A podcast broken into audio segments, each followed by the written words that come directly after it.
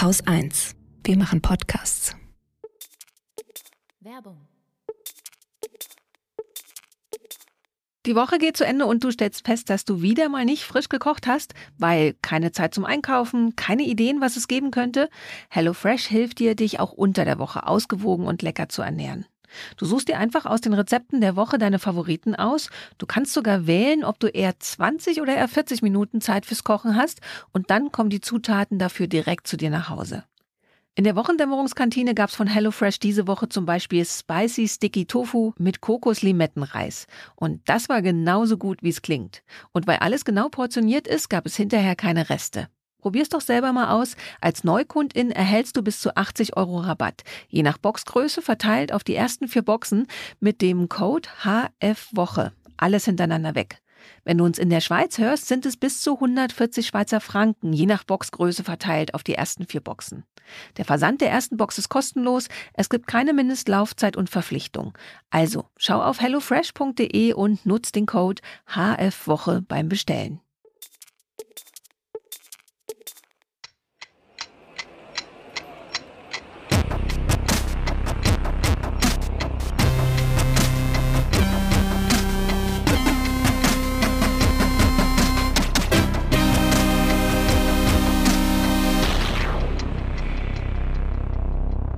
Willkommen zur Wochendämmerung vom 8. April 2022 mit Mehr Demokratie, der Ukraine, weniger Zivilgesellschaft, Ungarn, Desinformation, Long Covid, Pakistan, Shopping, Jemen, der A100, Israel, Shamjaf zu Peru, China, zwei guten Nachrichten, dem Börsenticker, den Limericks der Woche.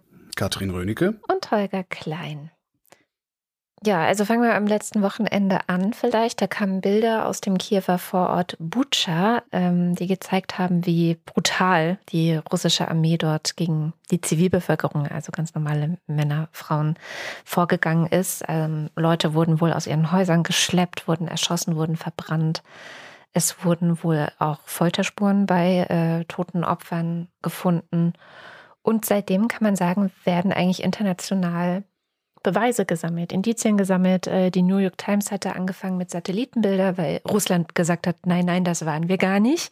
Äh, Das ist alles erst dahingelegt worden, nachdem wir schon längst abgezogen sind. Da hat die New York Times mit Satellitenbildern zeigen können, nein, das stimmt nicht. Die Leichen waren da auch schon, als die russische Armee noch dort war. Ähm, dann gab es diverse JournalistInnen vor Ort äh, von der BBC, von der AFP, ähm, die alle unabhängig voneinander und auch unisono berichtet haben, was dort eben passiert ist. Also insofern äh, sind diese Massaker von Butscha, die auch mittlerweile leider einen eigenen Wikipedia-Eintrag haben, ähm, glaubwürdig, sie sind belegt und äh, wer das irgendwie in Zweifel zieht, ist, glaube ich, schon zu weit abgedriftet. Ja, und gleichzeitig kriegte dann ja, ähm, also twitterte Patrick Gensing von, von, von ARD aktuell, der Fact-Checking-Kollege, dass er verstärkt Anfragen bekäme, insbesondere von Kolleginnen und Kollegen, wie sie denn die Massaker von Butscha verifizieren würden, wo Ja, er sich ja. dann auch sehr gewundert hat und geschrieben hat, Leute, da, da trampeln sich die Journalisten gegenseitig auf die Füße. Das ist halt super dokumentiert, da muss man nichts verifizieren. Ja, genau. Also es ist halt so dann auch immer so die Annahme, die irgendwo mitschwingt, na ja, vielleicht sagt ja der Reporter der ARD oder die Reporterin vom ZDF oder von CNN, vielleicht sagen die ja die Unwahrheit. Ja. ist schon ganz interessant, wie da auch davon ausgegangen wird, ähm, dass ja selbst seriöse JournalistInnen da der Propaganda anheimgefallen sind. Und das ist eigentlich ist das echt problematisch. Also, weil, wenn Journalisten Journalisten fragen, ob man Journalisten vertrauen kann, Mhm. Dann läuft was schief. Also, dass, dass jetzt die Querdenker sich da irgendeinen Scheiß aus dem Arsch ziehen, das ist ja völlig klar. Aber da, da habe ich dann doch ein bisschen äh, aufgemerkt. Das Ding hatte ja dann unmittelbar oder mehr oder weniger unmittelbar zur Folge, dass der Menschenrechtsrat der Vereinten Nationen Russland rausgeschmissen hat. Mit 93 Stimmen dafür, 24 dagegen, die üblichen Verdächtigen waren das, 58 Enthaltungen, was ich ganz interessant finde. Ähm, war trotzdem eine Zweidrittelmehrheit, also Russland fliegt raus. Russland hat dann das gemacht, was Gerhard Schröder ja auch gerne macht, haben wir diese Woche ja wieder gesehen. Russland hat schnell gesagt, nee, wir wollten sowieso nicht und sind schnell ausgetreten aus Ja. dem. Gerhard Schröder hat das ja auch schon gemacht mit seiner Ehrenbürgerschaft der Stadt Hannover und jetzt zuletzt mit seiner Mitgliedschaft im Fußballverein Hannover 96, die ähm, eine Stellungnahme von ihm haben wollten weil sie dachten oder weil sie gesagt haben, also so wie du dich äh, in Bezug auf Russland verhältst, ist eigentlich nicht mit unseren Vereinszielen vereinbar. Daraufhin ist er ausgetreten. Interessant fand ich noch an dieser Menschenrechtsratsabstimmung, dass ähm, einige Länder, die sich enthalten haben ähm, oder ihre Gegenstimme abgegeben haben, begründet haben damit, dass es noch keine unabhängige Untersuchung der mutmaßlichen Kriegsverbrechen gab. Was auch Ja. ganz interessant ist. Also die haben halt Angst. Ne? Also da ist halt, wenn du dir anguckst, äh, welchen Einfluss Russland, insbesondere ökonomischen Einfluss und, und äh, Waffenlieferungseinfluss Russland insbesondere auf dem afrikanischen Kontinent hat, äh, den geht halt auch der Arsch auf Grundeis. Ne? Weil wenn da auch irgendwie der Geldhahn oder sonst ein Hahn zugedreht wird, dann haben die es noch schwieriger, als sie es ohnehin schon haben in diesen Zeiten und sowieso. Ja, und dann kommt natürlich noch dazu, dass äh, es auch Autokraten gibt, die zueinander halten, weil sie denken, Ja. ich finde Autokratie auch cool. Und Ja, wenn stimmt. jetzt irgendwie der Westen anfängt äh, zu demonstrieren, dass es scheiße ist, dann leide ich im Zweifel halt auch darunter. Ja, ja, ja. Das Ganze wirkt jetzt symbolisch eher, ähm, also hat keine, keine unmittelbaren Folgen. Äh, selbst wenn es nicht symbolisch wirken würde, Russland dürfte eh Schnurz sein, was irgendein Rat sagt oder macht. Russland macht, was Russland machen will. Darum finde ich ja auch, dass man das mit dem Verhandeln einfach mal sein lassen sollte, bis Russland äh, zumindest in der Ukraine besiegt worden ist. Ja. Dann kann man mal anfangen, darüber zu reden, aber bis dahin dauert es ja wahrscheinlich noch sehr lange. Und ich wollte noch ergänzen, es sind nicht nur JournalistInnen, die das Ganze bestätigen, sondern auch der BND hat sich diese Woche äh, wohl daran gemacht, die Beweise zu sichern und zu sichten. Und es gibt Berichte, denen zufolge äh, sowohl Satellitenaufnahmen, dann aber auch äh, öffentlich zugängliche Videos, die zum Beispiel über Social Media verbreitet wurden oder auch abgefangene Funksprüche beim BND dafür genutzt worden, um zu rekonstruieren, was ist da eigentlich passiert. Und demnach könnte man, Zitat, forensisch klar nachweisen, dass russische Staatsangehörige für die Ermordung der Zivilisten verantwortlich sind. Zitat Ende. Okay, das ist aber auch der Bundesnachrichtendienst, das ist ein Geheimdienst, da bin sogar ich erstmal misstrauisch. Ja, also ich das ist weiß. einfach, du kannst halt, da kannst halt nicht reingucken, ne? Ja. Und ähm, da kann man dann im Zweifelsfall immer noch unterstellen, okay, die machen halt äh, Propaganda oder zumindest Meinungsbeeinflussung im Sinne des Westens. Also die Unterstellung schwingt immer mit und die muss halt auch immer mitschwingen, sonst kriegst du Geheimdienste nicht kontrolliert. Das, äh, ja, ja, klar. das, äh, ne? Ähm, naja, jedenfalls hat man diese Berichte irgendwie äh, kaum geschafft zu verarbeiten und da kommen schon die nächsten. Ähm, Borodjanka ist heute viel in den Medien, eine Stadt im Norden, weil Präsident Zelensky gesagt hat, was dort passiert ist und was, äh, also da sind die russischen Truppen eben auch abgezogen jetzt. Was dort passiert ist, äh, ist eigentlich noch viel schrecklicher. Und auch da hast du diesen Effekt, dass die Leute so sagen, so ja, ist ja noch nicht ähm, bestätigt, das sagt Hm. ja nur Zelensky, ist ja noch nicht unabhängig bewiesen. Und dazu habe ich eine Nebenbemerkung, weil ich das in den Wochen, letzten Wochen und Monaten immer wieder gehört und gelesen habe. Also Monate nicht. Wir sind ja jetzt in Woche sieben des Krieges, aber äh, in den letzten Wochen, ja, aber das ist ja auch der ukrainische Präsident und der muss, Muss das, das ja sagen. sagen. Genau. Ähm, als würde bisher auch nur ein einziges Mal vorgekommen sein, dass Zelensky etwas solches sagt und es stimmte hinterher nicht. Und das finde ich, muss man sich echt vor Augen führen, weil ich meine, was Zelensky macht, das ist eine Inszenierung. Ne? Also da sind Ah, wir ja, uns, glaube ich, Ich auch alle das einig. Das ist ja auch sein Job Bilder, vorher ja. gewesen, bevor er Präsident geworden ist, auch Bilder zu produzieren, zu inszenieren, eine Geschichte zu erzählen. Also der kommt halt aus diesem Metier und ähm, deswegen macht er das auch so gut. Aber was er noch nicht gemacht hat, ist irgendwelche Sachen zu erfinden und zu lügen. Und ähm, das gehört nämlich auch mit zu seiner Inszenierung, behaupte ich, dass er als Antagonist von Wladimir Putin in dieser ganzen Geschichte der ist, der ehrlich ist, der authentisch auch ist und dem man vertrauen kann. Und das größte Gut, was er momentan hat und was er sicherlich nicht verspielen wird mit irgendwelchen äh, Lügen und Fake News, ist, dass die ganze Welt ihm vertraut. Ja, glaube ich auch. Also da wäre er wirklich ein bisschen blöde, wenn er das macht. Und insofern vermute ich, dass er da recht hat. Und er hat auch noch äh, was anderes gesagt diese Woche, was äh, sicherlich dann auch in den nächsten Wochen berichtet werden wird, dass Mariupol eigentlich alles toppen wird, was wir bisher an Gräueltaten so von der russischen Armee äh, gesehen haben. In Mariupol gibt es keine Journalisten mehr. Es gibt momentan niemanden, der da wirklich rein kann. Aber er sagt, das, was wir in Butscha gesehen haben, ähm, was die Welt so erschüttert hat, das sei in Mariupol eigentlich die Realität in fast hm. jeder Straße. Ich habe dann eine Psychiaterin gefunden, Alexandra von Stülpnagel heißt sie. Ich hätte sie gerne interviewt ähm, mhm. zu genau diesem Thema, war aber nicht gewünscht, dass sie ein Interview gibt zu diesem Thema. Ihr Arbeitgeber ist nämlich die Bundeswehr. Mhm. Ähm, da muss man dann, also wenn man für, für sowas wie die Bundeswehr arbeitet, auch Polizeien und sowas ist das ja auch, die müssen immer ihre Kommandostruktur fragen, darf ich Ihnen ein Interview geben? Und äh, die Bundeswehr hat gesagt, nee, gerade nicht, bitte nicht. Äh, nichtsdestotrotz ist sie Psychiaterin und Soldatin und die hat einen, äh, einen längeren Thread auf Twitter geschrieben, ähm, eben genau darüber darüber, also wie es zu solchen Gewaltexzessen kommen kann. Mhm. Und die erklärt in kurz diese Sache mit der sogenannten appetitiven Aggression äh, und schreibt, um in eine Spirale der appetitiven Gewalt zu kommen, müssen die moralischen und kulturellen Hemmungen außer Kraft gesetzt werden. Am effektivsten erreicht man das über die Entmenschlichung der potenziellen Opfer. Ja. Nichts anderes macht Russland. Begünstigend ist auch, dass es unter Stress zu unterschiedlichen Aktivitäten in Gehirnarealen kommt. Die Amygdala, der als Kern der Emotionen ist aktiver, im Gegensatz zum präfrontalen Kortex, welcher die Affekte reguliert und als Sitz unserer Werte- und Moralvorstellungen gilt. Hm. Potenziell lässt sich Lust an exzessiver Gewalt bis hin zum Blutrausch in jedem wecken wenn die äußeren Bedingungen günstig sind und eine breite moralische Enthemmung in der kriegerischen Umwelt stattfindet. Ist die Spirale erstmal angestoßen, ist die Eindämmung schwierig.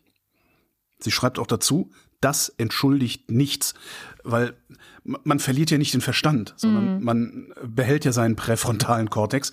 Das heißt, man ist in der Lage, Nein zu sagen, vor allen Dingen bevor man sich in eine solche Spirale begibt. Ja. Ja, und das mag vielleicht bei einem 18-jährigen Wehrpflichtigen noch mal was anderes sein als bei einem 53-jährigen Podcaster, aber nichtsdestotrotz äh, raus, rausreden würde ich da niemanden lassen. Ähm, ein ganzer Thread ist dann in den Show Notes. Ja, was vielleicht auch noch dazu beiträgt, ähm, dass diese Verheerung so extrem ist, könnte die Geschichten, die sich in Russland erzählt werden, äh, sein. Nämlich ist diese Woche oder äh, letztes Wochenende auch ein Artikel erschienen bei RIA Novosti. Das ist eine der Hauptquellen für russische Propaganda und Fake, Fake News. Ähm, wo sehr deutlich gesagt wurde, wie man mit der Ukraine umzugehen hat. Und die Übersetzung habe ich gefunden bei Maria Kravchenko auf Medium. Äh, ich habe ein paar Auszüge nur mitgebracht. Ich zitiere. Nazis, die zu den Waffen gegriffen haben, müssen so zahlreich wie möglich getötet werden. Nicht nur die Eliten, die meisten Menschen sind schuldig. Sie sind passive Nazis, Nazi-Ermöglicher. Sie haben diese Eliten unterstützt und müssen bestraft werden. Also der Artikel unterstellt, das nicht nur, was wir von Putin gehört haben, dass äh, in der Ukraine ein Nazi-Regime herrscht, sondern dass die Mehrheit der ukrainischen Bevölkerung diese sogenannten Nazis unterstützen würde. Was ja, was ja, wenn du das einfach mal umdrehst auf die russische Bevölkerung. Das ist der Witz daran. Ja, ja. Ne? Im Grunde, wenn du, wenn du überall einfach Russland einsetzt, äh, kommst du ja. zu einem realistischeren Bild als das, was hier über die Ukraine gezeichnet wird. Egal. Weiter. Die weitere Denazifizierung der Masse der Bevölkerung soll durch ideologische Unterdrückung des nationalsozialistischen Gedankenguts und durch strenge Zensur erreicht werden. Nicht nur in der Politik, sondern auch in den Bereichen Kultur und Bildung. Und dann noch weiter, die Bandera-Eliten müssen liquidiert werden. Sie können nicht umerzogen werden. Der gesellschaftliche Sumpf, der sie unterstützt hat, muss den Terror des Krieges erleben und die Lektion lernen und für seine Schuld bezahlen. Ja. So. Und dieser Artikel, und das sind nur Ausschnitte, der geht, diese Sprache ist die ganze Zeit so, mhm. flankiert das, was wir in Butcher gesehen haben. Und das ist das, was sich in Russland erzählt wird über die Ukraine. Und das ist ja auch, wenn du jetzt zum Beispiel Leute hörst, die Verwandte in Russland haben und die versuchen, mit denen darüber zu reden, erzählen die das ja auch ganz oft. Ja, aber hm. man muss ja das Nazi-Regime in Kiew stoppen. Ne? Ja. Ähm, und das finde ich schon auch eine weitere Erklärung, die noch mit dazu kommt, weil auch das ist ja die Entmenschlichung der heutigen Zeit, wenn hm. du so willst. Das sind keine Menschen, das sind Nazis. Genau. Und das ist, was ich letzte Woche ja auch schon sagte die Russinnen und Russen, die denken das. Es ist erstmal egal, warum die das denken, die denken das. Mhm. Und darum kann sich die russische Führung auf eine breite Basis stützen. Was ich an dieser Argumentation, ja, das, das sind ja auch zukünftige Nazis, das äh, finde ich erinnert fatal auch an äh, Argumente von palästinensischen Attentätern in Israel. Ja. Äh, wo ja auch, wenn, wenn, wenn Kinder ermordet wurden, die, die Anschläge, die es auf Zivilisten gab und gibt, auch diese Woche wieder, Ja. ähm, werden auch gerne gerechtfertigt mit, naja, die Kinder gehen ja irgendwann zur Armee und dann erschießen sie unsere Leute, also verhindern wir, dass sie zur Armee gehen, also verhindern wir, dass sie unsere Leute erschießen. Das ist äh, so eine ähnliche, ähnliche Argumentationsstruktur. Ja. Und was du auch gesagt hast, Bandera ist ja auch so, eine, äh, so ein Name, der immer wieder rumfliegt. Stepan Bandera, äh, vor allen Dingen auch von unseren, ja, was sind das für Kreise hier bei uns? Also ich habe eher, also es gibt so ein, es ist eigentlich ist es ein Hufeisen in meiner Wahrnehmung, ähm, obwohl ich das sehr ablehne, aber sowohl von äh, radikal links als auch von radikal rechts oder na, sagen wir mal links außen und rechts außen wird Stepan Bandera immer gerne rausgezogen, wenn man Andrei Melnik, dem äh, ukrainischen Botschafter, vorwerfen will, äh, beziehungsweise wenn man versucht, ihn zum Schweigen zu bringen. Der ähm, Melnik macht ja eine gute Sache. Der Melnik, der sagt mit ganz, ganz klaren, äh, streckenweise wirklich sehr gnadenlosen Worten, was er davon hält, dass Deutschland sich ja, nicht verhält oder zumindest so verhält, als hätte es mit der ganzen Sache weniger zu tun, als das Deutschland damit zu tun hat. Ähm, da habe ich einen sehr schönen Essay gefunden von einem Historiker, der über Stepan Bandera geschrieben hat. Stepan Bandera war ein ukrainischer Nationalist in der ersten Hälfte des 20. Jahrhunderts. Der ist in den 50er Jahren dann in Deutschland ermordet worden. Ähm, und der war erstmal ein Nationalist im besten Sinne. Weil ne, die Ukraine hat äh, ähnlich Polen, also gelitten wie Hulle und hat halt gesagt, so, wir wir wollen unsere Freiheit haben, wir wollen unsere Unabhängigkeit haben und sowas. Und das Problem ist halt, die Mittel, die er angewandt hat, die waren alles andere als unfragwürdig. Und das führt dazu, dass in der Westukraine wirklich alles voller Denkmäler und Museen von ihm steht. Äh, In der Ost- und Zentralukraine gilt er als Verräter, Massenmörder und Faschist. Ähm, der Essay ist ziemlich lang. Und das Ergebnis ist, ich habe kein Ergebnis, es ist kompliziert. Ja. Ähm, aus meiner deutschen, oh ach so vergangenheitsbewältigten Perspektive des Jahres 2022 ist Stepan Bandera ein absolut rotes Tuch. Das geht nicht. Ja? Wäre ich Ukrainer, hätte ich es wesentlich weniger leicht. Mhm. Ja? Und mit Verlaub, wir feiern einmal im Jahr ähm, das Stauffenberg-Attentat auf Hitler. Ja? Der Stauffenberg, der war auch nicht sauber. Und wir feiern ihn dafür, dass er Hitler umbringen wollte. Ich, ich bitte da zu differenzieren an der Stelle. Also dieser Vorwurf, äh, der Melnik hat vor sieben Jahren einen Kranz an Stepan Banderas Grab niedergelegt. Das müsste man mal mit André Melnik, ich sag mal, persönlich besprechen. Was für eine Beziehung er da hat, was für eine Verbindung er da hat, warum er das macht und so. Aber das ist kein Argument dagegen, dass wir es mit anständigen Leuten zu tun haben. Ja, das ist so ein bisschen, erinnert mich das an die Debatte mit der IAA in Irland und äh, Sinn Fein und äh, müssten die nicht äh, aufarbeiten und ist das alles überhaupt in Ordnung? Und es gibt ja auch sehr viele Sympathisanten letztendlich ähm, in, in Irland, nicht nur für Sinn Fein, sondern auch sich eben zu wehren gegen die letztendlich britischen Besatzer, ja, als die sie auch da wahrgenommen werden. Ähm, und das ist aber Geschichte und natürlich verurteilen heute alle die Gewalt, aber trotzdem ist es ein Teil der Geschichte, der da irgendwie für die Unabhängigkeit zu kämpfen. So. Und äh, ja, schwierige Geschichte. Ich will mich da auch auf gar keine Seite schlagen, aber es kommt mir so ähnlich vor von der Debatte. Und wo du gerade den Nationalismus der Ukraine angesprochen hast, ein schöner Thread, den ich verlinken werde, äh, auf Englisch allerdings von Mariam Nayem, ähm, die äh, selbst äh, Russisch spricht, auf Color ist und in der Ukraine geboren wurde und versucht zu erklären, was das für ein Nationalismus ist in der Ukraine, was sehr stark das trifft, was auch immer mein Eindruck war. Also sie sagt, hey, in der Ukraine gibt es auf jeden Fall auch Rassismus. Also sie ist eben betroffen von Rassismus, deswegen kann sie das einschätzen. Verglichen mit anderen europäischen Staaten, sagt sie, ist es dort aber tatsächlich weniger, als wir zum Beispiel das in Deutschland kennen oder auch äh, in anderen Ländern. Und sie sagt halt auch, ja, dieser Nationalismus kommt eben durch diese jahrhundertelange Unterdrückung ähm, der, der Sprache der Ukrainer und auch der Souveränität der Ukrainer. Und es hängt direkt miteinander zusammen. Also kann ich nur empfehlen, ist ein sehr langer Thread auch, wird verlinkt. Was, was an diesem Thread natürlich oder an der, an der Person besonders interessant ist, ich habe den auch gesehen, ist ja, sie ist äh, eine russischsprachige Person of Color, die Ja. in der Ukraine aufgewachsen Ja, ist. genau. Und ihr Too Long Didn't Read vom Ende des Threads habe ich sogar mitgebracht. Das sind vier Punkte. Ist die Ukraine ein ideales Land ohne Rassismus? Nein. Hat die ukrainische extreme Rechte politische Perspektiven? Nein. Ist Russland ein ideales Land ohne Rassismus, wie es andeutet? Nein. Hat die russische extreme Rechte politische Perspektiven? Es ist bereits ein faschistischer Staat. Das ist äh, so die Zusammenfassung dessen, was sie da geschrieben hat. Fand ich auch sehr erhellend. Also ja. Absolut. Ja, und auch eben, dass die ähm, rechten Parteien in der Ukraine wirklich unter zwei Prozent zusammengenommen haben. da können wir nur von träumen, ja. Ja, während in Sachsen in Umfragen die AfD derzeit die stärkste Partei ist, ne? fast ein Drittel. Ja. Vielleicht gucken wir gleich weiter. Ähm, in Ungarn war nämlich am Sonntag Wahlen. Das passt ganz gut thematisch dazu, denn wer hat gewonnen?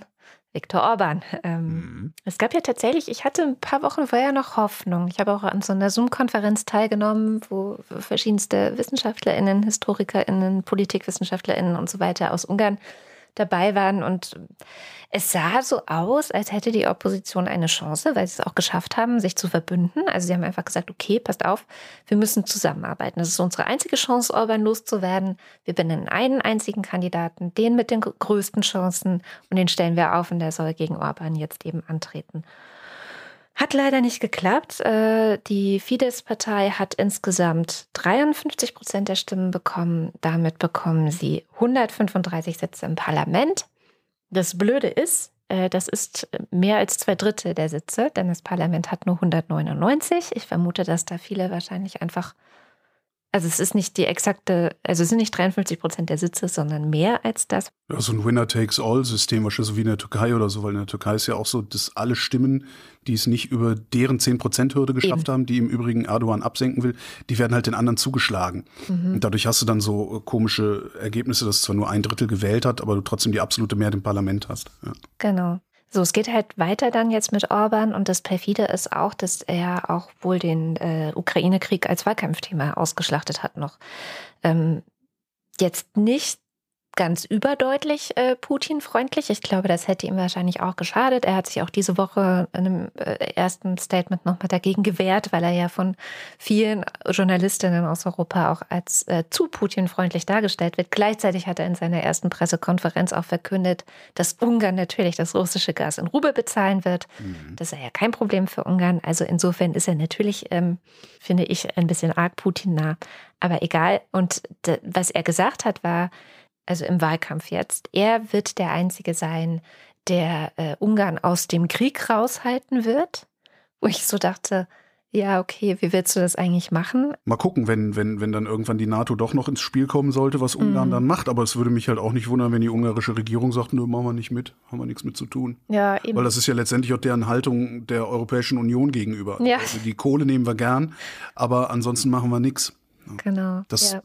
Würde mich nicht wundern, wenn Ungarn da maximal ausschert. Und dann hat er noch die Opposition, die sich, wie gesagt, zusammengerauft haben, auch teilweise über echt krasse politische Grenzen hinweg, einfach nur um zu sagen, wir möchten einfach einen Neuanfang für Ungarn, hat er dann beschuldigt, sie würden das Land in den Krieg hineinziehen. Und Verschiedene Analysten sagen, naja, also dass er jetzt wieder gewonnen hat, das liegt wahrscheinlich daran, dass es in den letzten zwölf Jahren, also er hat jetzt zwölf Jahre hinter sich, er wird weitere vier Jahre regieren, das ist jetzt seine vierte Amtszeit, dass er einfach für eine gewisse Stabilität in Ungarn gesorgt hat. Es sei denn, du warst Journalist oder so, aber genau. äh, grundsätzlich geht es den Leuten halt ziemlich gut. Also ich stelle mir das so ein bisschen vor wie Merkel, nur halt autokratisch. Uns ging es ja auch gut. Ne? Das ist ja das, warum wir so viele Fehler gemacht haben in den letzten 16 Jahren dass es uns einfach gleichzeitig viel zu gut ging unter Angela Merkel und wahrscheinlich geht es auch den Ungarn insgesamt noch sehr gut. Und da bin ich gespannt, ob sich dann vielleicht die Stimmung ändert, weil jetzt hat ja diese Woche auch die EU gesagt, okay, pass auf, wir äh, werden jetzt den neuen Rechtsstaatmechanismus, der ja schon lange, äh, mit dem schon lange gedroht wird, in Gang setzen. Ich hm. denke, Sie haben damit wahrscheinlich nicht ohne Grund gewartet bis nach der Wahl. Klar. Und ähm, je nachdem, wie das endet, kann das natürlich zu sehr empfindlichen ja, finanziellen Einbußen für Ungarn führen. Ähm, mal schauen, ob das dann die Menschen ja vielleicht dazu bewegen wird, sich von Orban abzuwenden. Nein, denn Ungarn ist kein Land, sondern eine psychiatrische Klinik. Die Ärzte sind weggelaufen, die Insassen haben den Laden übernommen. Manchmal spielen sie gefährliche Spiele, aber auch die Abwahl von Orban hätte keine Veränderung der Situation bewirkt. Als Privatperson würde ich, würde ich der Opposition nahestehen. Nun standen wir schon einmal, zweimal als Regierung in der Verantwortung. Unsere Möglichkeiten wurden nicht wegen irgendwelcher Fehler verspielt. Die Mängel waren moralischer Natur. Wäre auch das Wunder eines oppositionellen Sieges eingetreten, so hätte es doch keinen großen Unterschied bewirkt. Vielleicht wären ein paar Husaren verschwunden, ein paar illiberale Kleinbürger, mehr wäre nicht passiert. Sagt Laszlo äh, Kras Krasch, ich, scheiße. Sagt ein ungarischer Schriftsteller im Interview mit dem österreichischen Standard. Das ganze Interview verlinken wir in den Show Notes. Hm. Klingt ein bisschen tut wie Russland, ja, tut, ne? Tut ja, mir ja, leid. Weiß, ähm.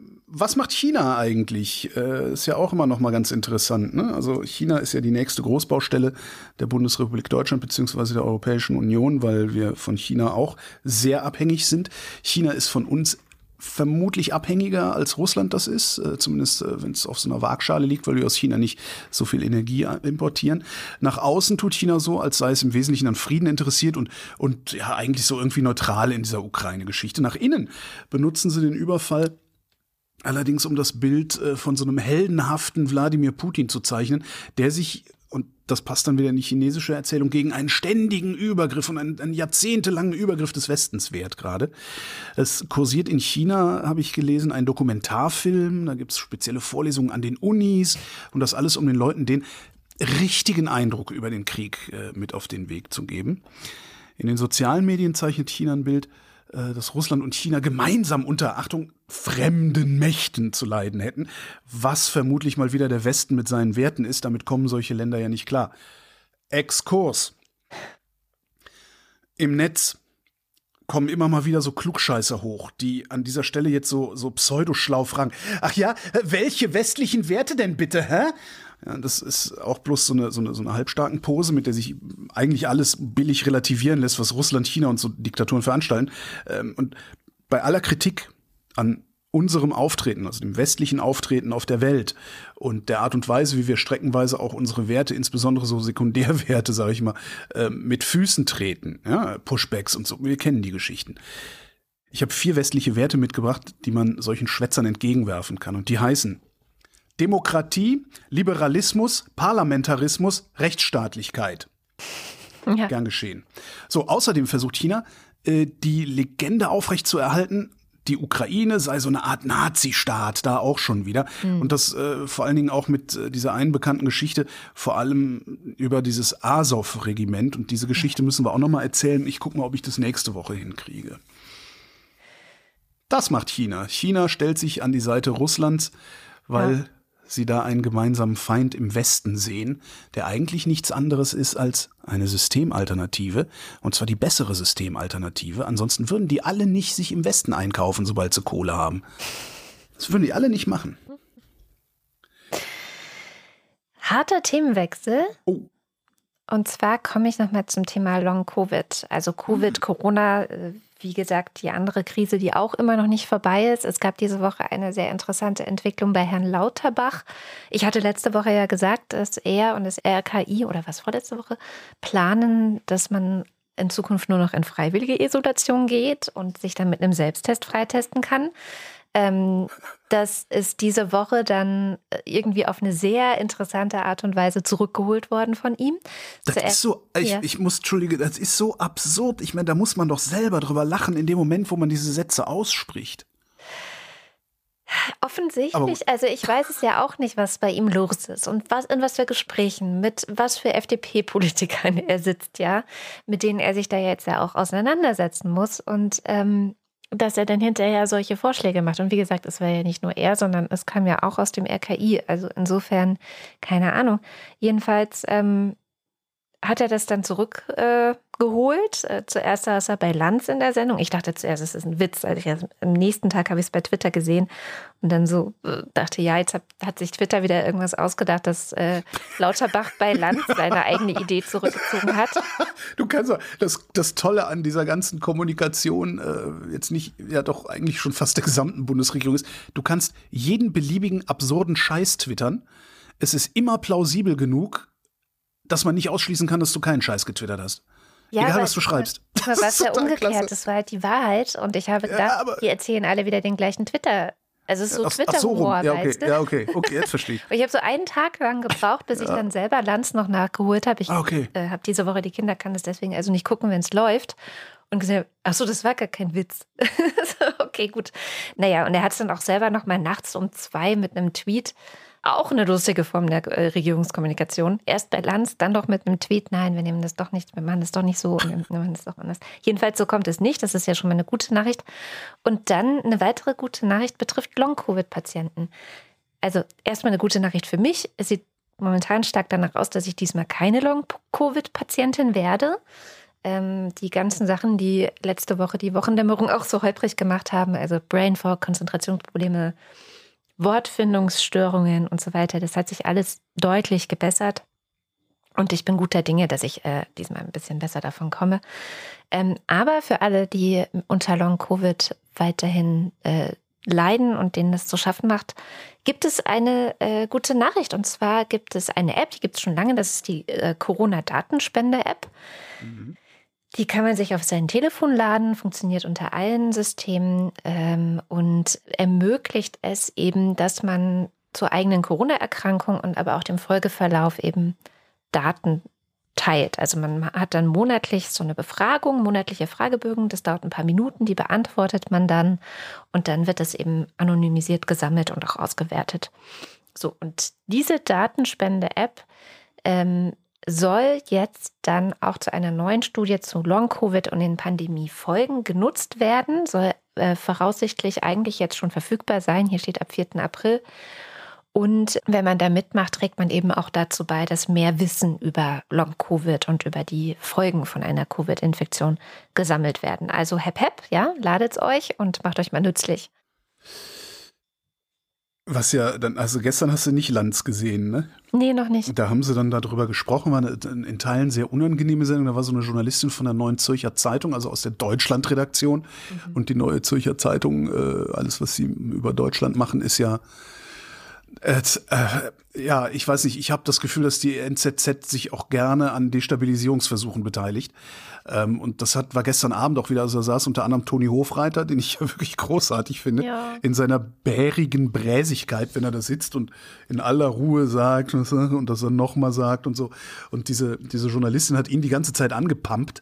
Wir, wir, wir erleben ja im Moment so, ein, so, so medial so ein, so ein, so ein, äh, so eine, so eine, wie nennt man das denn, so eine Selbstgeißelung. Ne? Ah, wir haben alle falsch gelegen, wir haben das alles unterschätzt, wir haben alle, das war alles ganz schlimm, wir haben das falsch gemacht, dies falsch gemacht, das falsch gemacht. Es geht mir ein bisschen auf den Sack, ehrlich gesagt, weil, ja, ich weiß, ja, ich war selber dabei, diese ganze, diese, ganze Scheiße Russland komplett zu unterschätzen, ja, sogar zu überschätzen, nicht nur zu unterschätzen, sondern sogar zu überschätzen. Ich war dabei, ich weiß es, ich habe es begriffen. Können wir jetzt bitte mal anfangen, nach vorne zu argumentieren? Können wir jetzt bitte mal anfangen, strategisch zu werden?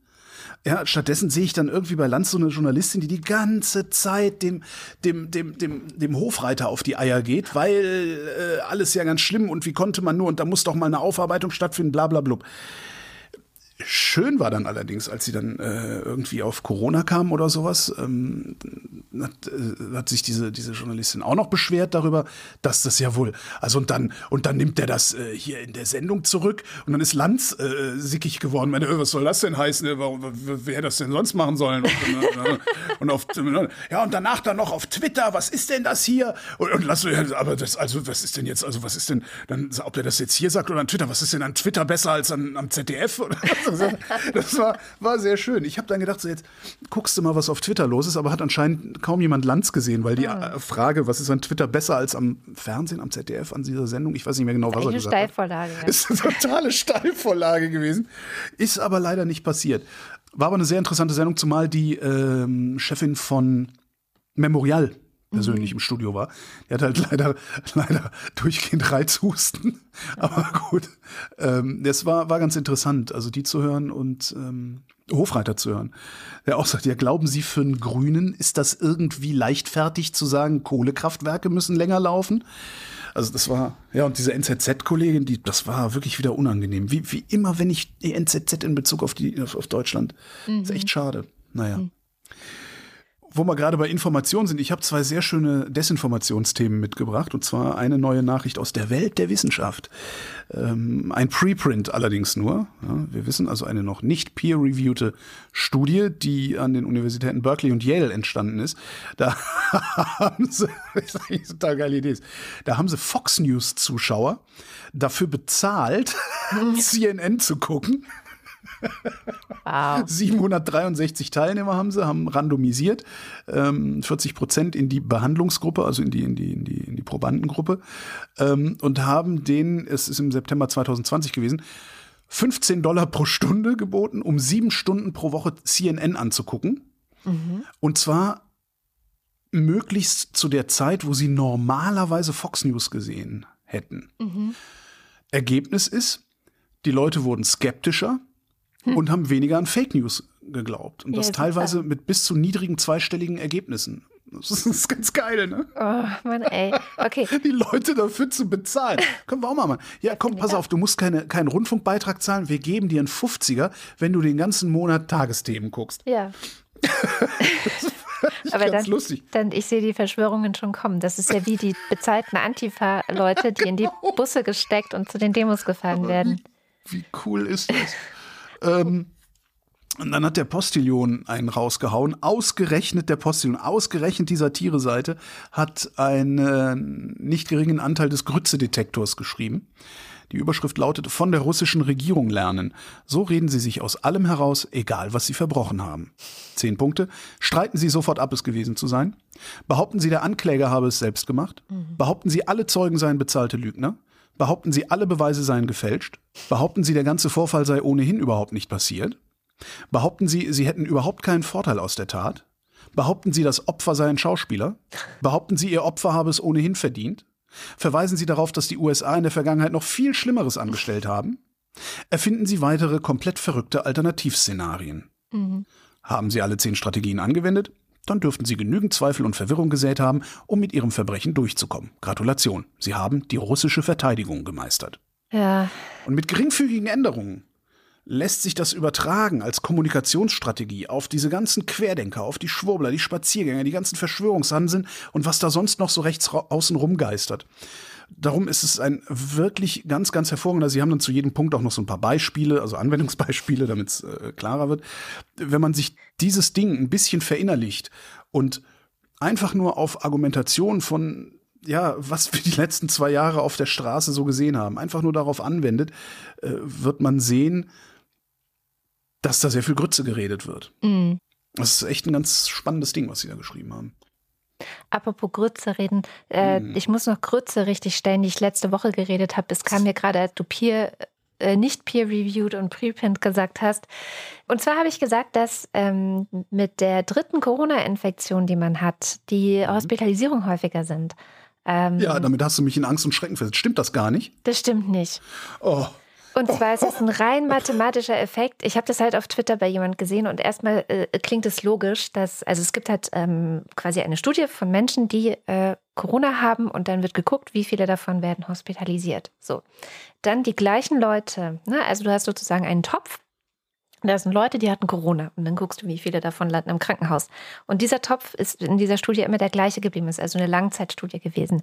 Manche von diesen Leuten haben sich ein zweites Mal infiziert. Dann guckst du wieder, wie viele von denen landen im Krankenhaus. Und manche von denen haben sich ein drittes Mal infiziert. Dann guckst du wieder, wie viele davon landen im Krankenhaus. So. Und aber jedes Mal wird ja die Gesamtheit der Menschen, die sich überhaupt noch mal infizieren, kleiner. ja. Und dadurch, allein dadurch erklärt sich schon rein mathematisch, dass die Prozentzahl derjenigen, die im Krankenhaus landen, natürlich größer werden.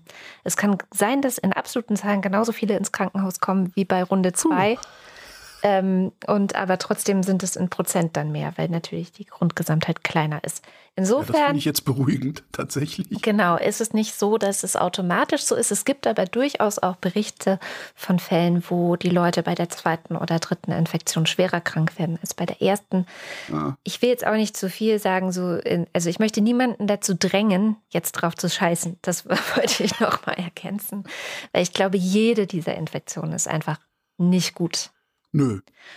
Also da gab es ja auch diese Geschichte, hatte ich ja auch vor paar Wochen, dass die äh, T-Zellen, insbesondere auch die naiven mhm. T-Zellen, über Gebühren mit Leidenschaft gezogen werden. Genau. Schlimmstenfalls. Aber äh, du weißt halt immer nicht, kriegst du gerade den schlimmsten Fall oder kriegst du ihn ja, nicht. Ja, das ist halt hinterher. russisch Roulette. Oder kriegst du Long-Covid oder nicht. Ist auch genau, russisch genau, Roulette. Genau. Das weißt du vorher nicht. Ja, gute Nachricht oder schlechte Nachricht? Was hättest du lieber? Erst die schlechten, dann gehen wir mit ganz viel Guten raus. Ich habe nämlich noch ein paar gute mitgebracht. Oh, ich bin noch lange nicht fertig. Oh gut. Brot für die Welt hat mal wieder den Atlas der Zivilgesellschaft veröffentlicht. Mhm. Brot für die Welt fragt dann weltweit ähm, zivilgesellschaftliche Akteure ab. Wie ist es denn bei euch? Könnt ihr frei reden? Könnt ihr frei wählen? Werdet ihr unterdrückt? Werdet ihr verhaftet? Bla bla bla bla bla. Stellt sich raus, es sieht wieder ein bisschen schlechter aus für die Zivilgesellschaften weltweit. Ähm, soll ich mit wenig oder mit vielen Zahlen kommen? Ich mache erstmal wenig Zahlen. 88 Prozent der Weltbevölkerung leben in Ländern, in denen Regierungen Grundrechte unterdrücken, also Meinungsversammlungsfreiheit oder eben Kritiker auch unterdrücken. Das ist eigentlich die wahnsinnigste Zahl. 240 Millionen Menschen, drei Prozent der Weltbevölkerung, leben in Staaten mit offener Zivilgesellschaft. 240 Millionen Menschen weltweit. Ja. Staat mit offener Zivilgesellschaft ist sowas wie Kanada, Neuseeland, Deutschland, Irland. So. Mhm. In der EU mit 445 Millionen Einwohnern leben nur 173 Millionen Menschen in offenen Gesellschaften. In der Europäischen Union man kann das noch was runterbrechen. Acht Prozent leben in beeinträchtigten, also weltweit acht Prozent der Menschen leben in beeinträchtigten Zivilgesellschaften. Das ist sowas wie Frankreich, Großbritannien, Argentinien. 18 Prozent in beschränkten Staaten, das ist Polen, Ungarn, USA, sowas. 44 Prozent in unterdrückten, Venezuela, Indien, Türkei und 26 Prozent der Weltbevölkerung in geschlossenen Gesellschaften. Das ist dann sowas wie Belarus oder China. Die Daten sind von 2020, da wird Russland mhm. noch geführt als unterdrückt. Mhm. Das dürfte sich wahrscheinlich mittlerweile auf geschlossen geändert haben, ja. weil Zivilgesellschaft ist da ja praktisch unmöglich geworden. Was ist mit Frankreich? Weißt du das? Warum über so Länder wie Frankreich oder Großbritannien auch haben sie geschrieben, äh, selbst etablierte Demokratien haben in den zurückliegenden Jahren Gesetze erlassen, die Grundfreiheiten bedrohen. Das ist so, darum dann Frankreich. Also ne, Gummigeschosse gegen Demonstranten, Tränengas gegen Demonstranten, solche mhm. Sachen halt äh, sind mit sowas gemeint. Mhm. Ja, ähm, das bleiben wir bei dem Thema vielleicht gleich und schauen mit Shamjaf ähm, nach Peru. Denn in Peru gibt es auch Proteste und warum es da Proteste gibt und vor allem auch wie der Präsident Pedro Castillo mit diesen Protesten umgegangen ist, nämlich wenn wir jetzt mit Brot in die Welt äh, schauen würden, gar nicht so gut, denn es gab unter anderem daraufhin eine Ausgangssperre, die verhängt wurde. Ähm, und zwar nicht wegen Corona. Was da los ist, das berichtet uns jetzt die Scham. Hallo Scham. Hallo Kada. Ja, die Ausgangssperre ist auch schon wieder Old News tatsächlich und es geht ganz schnell in Peru momentan, denn das war, mhm. es ist einfach viel los. Seit Wochen protestieren viele Menschen zuerst, also erstmal zuerst im Osten haben sie angefangen, in der Provinz Junin, also in der politischen Hochburg vom Präsidenten und dann ist es so ganz so übergeschwappt in andere Provinzen im Land und dann auch in der Hauptstadt in Lima. Die Menschen protestieren gegen die angestiegenen Kraftstoff- und Düngemittelpreise. Hm. Äh, ich glaube, das kennen wir auch hier in Deutschland, die Preissteigerungen. Ich glaube, das kennt gerade die ganze Welt. Ja. Die ganze Welt hat damit zu kämpfen und auch Peru. Und eigentlich, eigentlich hatte Castillo sehr schnell auf den Protest äh, im Osten reagiert, denn da hatte eben die Transportarbeitergewerkschaft zu einem Streik aufgerufen gehabt und äh, eigentlich hätte sich dann auch die Gewerkschaft und die Regierung auf so eine Preissenkung, eine befristete Preissenkung verständigt, aber das war dann auch schon zu spät spät, denn die ganze Protestwelle hatte sich dann eh schon ausgebreitet gehabt und die, ja, die, so die, die generelle Unzufriedenheit hat die Protestwelle in andere, mehrere Provinzen eigentlich getragen. Um dann da noch hin, entgegenzusteuern, hatte Castillo auch versucht, irgendwann per Dekret ähm, eine zehnprozentige Anhebung des Mindestlohns äh, anzuordnen, ab Mai, ab nächsten Monat. Aber das hat auch nicht so richtig funktioniert, weil die meisten Menschen in Peru können eigentlich damit nichts anfangen, denn die meisten Menschen in Peru arbeiten im informellen Sektor und da sind jetzt Arbeitsverträge und Mindestlöhne eigentlich eher so äh, nice to haves, also very nice to haves, also Wunschdenken. Mhm. Die Proteste also dauerten an und wurden eigentlich immer intensiver. Ähm, viele haben dann auch äh, die großen Straßen in und um Lima blockiert, also neun große Straßen blockiert. Menschen, die im Transport arbeiten, haben begonnen zu streiken und äh, die Auseinandersetzungen zwischen den Demonstrantinnen und der Polizei hat immer mehr zugenommen. Ähm, um das Ganze zu beruhigen, hat dann der Staatschef äh, mit einer eintägigen Ausgangssperre reagiert in Lima. Ähm, das hat ja 10 Millionen, rund 10 Millionen Menschen getroffen und hat den, dann damit auch den Ausnahmezustand ausgerufen, der Präsident. Aber ja, das ist eigentlich ziemlich nach hinten gegangen, denn dieser Move äh, war verfassungswidrig. So mhm. hat die nationale Ombudsstelle das benannt und dann wurde auch die Ausgangssperre deswegen auch ganz schnell beendet. Aber das hat ehrlich gesagt die Wut der Menschen nicht wirklich besänftigt. Ähm, danach gab es, wie gesagt, noch schwerere Auseinandersetzungen zwischen den Demonstrantinnen und der Polizei und es gab viel Gewalt, viel Zerstörung leider und auch, ja, mindestens fünf Menschen, manche Berichte sagen sogar sechs, äh, Menschen sind bei den Protesten bisher bei den gewalttätigen Zusammenstößen äh, ums Leben gekommen. Darunter auch ein 13-jähriger Junge. Hm. Ähm, es gab auch sehr viele Verletzte in äh, Peru. Und jetzt wollen auch viele Demonstrierende, dass Castillo zurücktritt. Also hm. das Ganze ist ziemlich ausgeartet. Der ist ja noch gar nicht so lange im Amt. Was ist er eigentlich für einer und was sind dann jetzt die Aussichten für seine weitere Präsidentschaft? Ja, tatsächlich ist er echt nicht so lange im Amt und auch diese Preissteigerungen, die ja momentan so, wie du schon meintest, in der ganzen Welt zu spüren sind, die sind halt auch hier zu spüren und dafür kann ja jetzt Castillo in der in der Art und Weise ja nicht so viel. Ja, die Russland-Sanktionen verteuern ja äh, die Düngemittel, die für die Wirtschaft wichtig sind, die Treibstoffpreise, dies das und da dürfte jetzt leider auch keine so schnell keine Entlastung kommen. Das ist jetzt die eine Seite und die andere Seite ist aber auch, dass die Preise, wie sie gerade sind, die sind tatsächlich die höchsten Preise in 24, in den letzten 24 Jahren. Also das ist schon eine ziemlich äh, heikle Situation. Ja, Castillo ist eigentlich einer, für den wir auch hier in Deutschland, äh, also wir, wir haben den Wahlsieg ja auch hier in Deutschland ziemlich gefeiert, würde ich sagen. Ich habe ihn auf jeden Fall gefeiert. Und er ist jemand, der, naja, eigentlich so für die äh, ärmere Bevölkerung sich sehr viel eingesetzt hat. Ist jemand, der eben aus dem Osten kommt und dort irgendwie eine sehr starke äh, Basis hatte. Und äh, sehr viele Menschen, als er gewonnen hat, dachten sich, ich, wir, wir glauben, jetzt wird's besser. Und leider ist es jetzt so, es gab jetzt eine neue äh, Umfrage, knapp 70 Prozent der Bevölkerung, die missbilligen momentan Castillos Amtsführung. Ähm, das heißt also, sieben von zehn PeruanerInnen glauben nicht daran, dass Castillo sogar seine fünfjährige Amtszeit als Präsident beenden wird. Ähm, und seine Anhängerinnenschaft äh, ist auch nicht gerade überzeugt. Ja, schließlich hat auch Castillo nun schon viermal das Kabinett umgestülpt und drei Ministerpräsidentinnen ähm, schon entlassen. Und das alles in acht Monaten. Mhm. Ähm, aber, aber, aber, man muss auch sagen, vielleicht ist das Problem auch nicht Castillo. Ähm, vielleicht ist es auch die Tatsache, dass Castillo bereits der fünfte Präsident ist, der Peru seit 2018 regiert.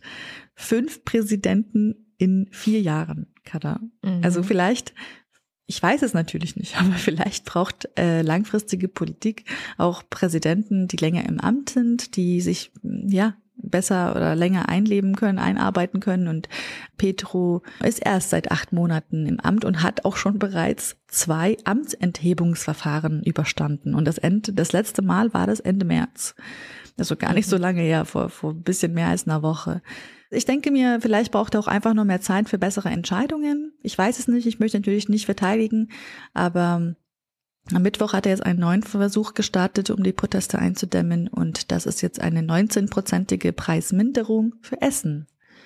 Mhm. Vielleicht klappt es ja dieses Mal. Ja, und wenn es mit diesen äh, Preissenkungen nicht klappt, dann klappt es vielleicht mit Einschüchterung, Verhaftung von Protestierenden, Attacken auf JournalistInnen, Störung von Protestaktionen oder übermäßiger Gewalt staatlicher Sicherheitskräfte, was nämlich die häufigsten fünf Grundrechtsverletzungen nach dem Atlas der Zivilgesellschaft sind. Und da äh, ist Peru eins der beschränkten Länder, beziehungsweise mm. in Peru ist die Zivilgesellschaft beschränkt, so muss man das nennen. So glaube ich, äh, Peru, beschränktes Land. Interessanterweise Argentinien übrigens ist äh, nur beeinträchtigt. Uruguay ist offen. Es ist eine Ah, ja. offene Gesellschaft in Uruguay. Ja. Oh, ich ich habe äh, tatsächlich kenne ich ein Kind, das Verwandte in Uruguay hat und die immer sehr gerne da ist. Ja. Schulfreund von mir ist dahin ausgewandert, den ich vor kurzem wiedergefunden habe. Ganz witzig. Ja. Hm. Das sind ja ganz Privatgequatsche hier immer, ne? Komm. Ähm, mehr Demokratie. Verzeihung. Mehr Demokratie im Ländle. Der baden-württembergische Landtag hat eine Wahlrechtsreform beschlossen. Künftig hat man zwei Stimmen. Yay. Vielleicht nicht schlecht. Ja. Wahlalter wird abgesenkt auf 16 Jahre. Na, immerhin. Und das Ganze soll bei der nächsten Landtags Landtagswahl, Wandtagswahl, auch schön. Das soll bei der nächsten Landtagswahl ähm, schon Anwendung finden. Äh, mutmaßlich ist die 2026. Hm. Ja, Ja, das finde ich doch mal eine gute Nachricht, auch wenn ich natürlich immer noch dabei bleibe zu sagen, also alles unter zwölf werde ich mich nicht mit zufrieden geben und weiter dafür kämpfen, dass das Wahlalter dahin, äh, alles über zwölf, dass das Wahlalter dahin gesenkt wird. 12 oder mindestens 14. Also wenn du sagst, du bist strafmündig, dann finde Ja. ich, solltest du auch wählen können. Ja, Ja. genau, absolut. Naja, äh, auch eine gute Nachricht eventuell geht um Online-Shopping. Ist so ein Guilty Pleasure bei mir. Also ich gebe zu, dass ich das nur mäßig unter Kontrolle habe. äh, was mir aber echt geholfen hat, ist diese eine Klimastudie, die ich vor ein paar Wochen referiert habe, die ja gesagt hat, eine der wirkvollsten Maßnahmen, die man selber im Privaten machen kann, ist, nur drei Kleidungsstücke im Jahr zu kaufen. Die habe ich alle schon verfatzt, äh, wahrscheinlich innerhalb des ersten Monats schon. Ich bin echt so ein Modeopfer, es tut mir so leid. Na, jedenfalls ähm, hat Online-Shopping ja auch generell einen schlechten Ruf.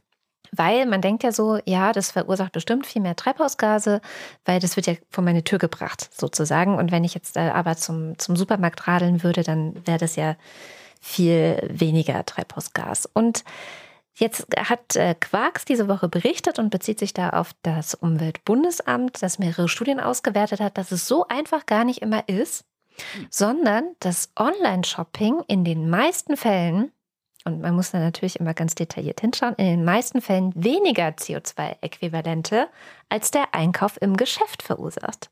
Ich so? Ja, dann. Ja, dann nein, aber jetzt nicht sofort zum Online-Shopping greifen, ähm, weil es kommt ganz darauf an. Ich verlinke euch den Artikel. Da sind so verschiedene Faktoren genannt, die man berücksichtigen und im Grunde so ein bisschen zusammenrechnen muss. Ne? Was für einen Weg hat denn mein Produkt? Wie ist denn die Lieferkette? Wie wird das Ganze funktionieren? Wie ist das vielleicht auch verpackt? Also zum Beispiel Verpackungsmüll ist da jetzt gar nicht weiter berücksichtigt. Ähm, ist natürlich aber auch ein Problem, weil mehr Online-Shopping, mehr Verpackungsmüll. Das stimmt auf jeden Fall schon. Ist das so? Ja, das sagen sie auch, aber er hat halt Okay. jetzt nicht unbedingt ja, stimmt, sofort eine Karton. Klimarelevanz. ja, okay. mhm, mhm. Genau. Ähm, also man muss es erstmal so ein bisschen ausrechnen.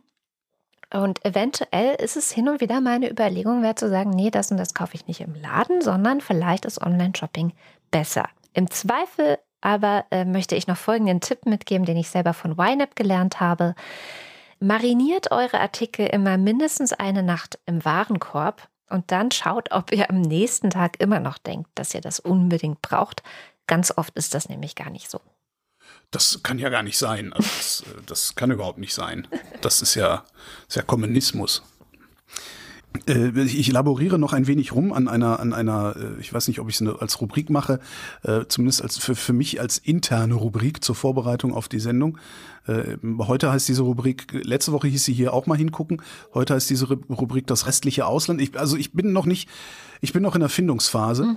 Ähm, habe aber, was ich eben auch schon gesagt habe, dass wir, wir, äh, wir haben ein großes Problem, wir haben das strategische Denken verlernt, Ja. beziehungsweise haben wir keine Lust dazu, strategisch zu denken. Ähm, und zu strategischem Denken gehört auch ähm, viel mehr das Ausland im Blick zu behalten. Und das ist halt was, mit dem ich, also Ausland im Sinne von außerhalb der Europäischen Union, außerhalb des Westens, ähm, würde ich mal sagen, also außerhalb der EU, äh, Nordamerika, Australien, Neuseeland, also die, die Länder, die man typischerweise als Westen bezeichnet, die im Übrigen diese westlichen Werte ähm, leben, sage ich mal, die ich vorhin aufgezählt habe.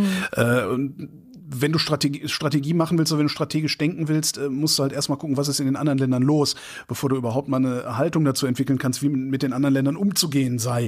Äh, das, davon bin ich weit entfernt, äh, aber ich versuche einfach verstärkt hinzugucken, was ist in den anderen Ländern los. Ähm, damit fange ich heute dann mal wieder an.